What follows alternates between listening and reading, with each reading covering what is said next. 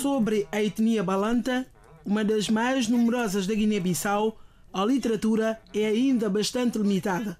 As literaturas ou oraturas predominam pelo menos duas versões explicativas sobre a origem dos balantas. A primeira é a mais remota, é a que se encontra nos textos e documentos elaborados pelos funcionários coloniais que explica, segundo a própria lenda balanta, que eles teriam descendidos da fusão conjugal entre biafadas e papéis. Ao tentar reproduzir essa versão da tradição oral, explicam que os balantas do setor de Nhacra são descendentes de uma ligação de mulheres papéis animistas com os homens biafadas muçulmanos levada a efeito nas localidades de Dugal e Nagué.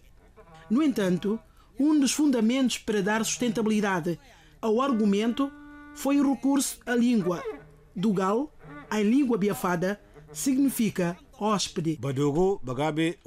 Enquanto que a palavra biafada, na língua balanta, significa irmão paterno. Hoje se admite a existência do tronco do etnônimo balanta de cinco grandes subgrupos sociais: Balanta Mané, Mansonka, Balanta de dentro, Balanta de fora, Balanta Naga e Balanta de Pache.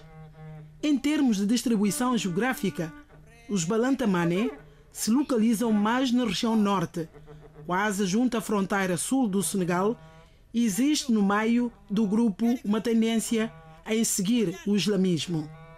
Mansonka também é outro grupo onde é perceptível a influência islâmica e se encontra distribuída na região de Oio, tendo sido encontrado mais em Mansoa.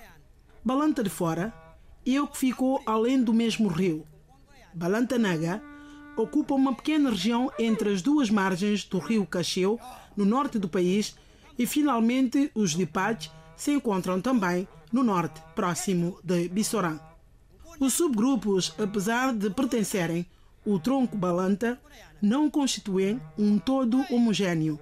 Entre eles, pode-se reconhecer uma sutil diferença cultural, tanto do ponto de vista de um conjunto complexo de práticas sociais que, em certa medida, diferem. Quanto na existência de traços linguísticos próprios que o identificam um do outro.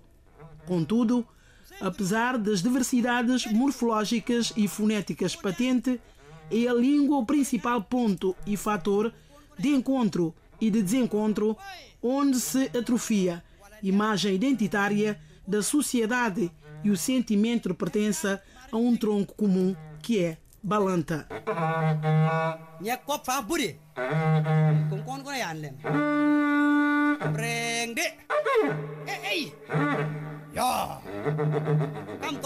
Para mais informações, consultar as técnicas e saberes locais da tradição balanta da autoria de Rui Jorge Cimedo.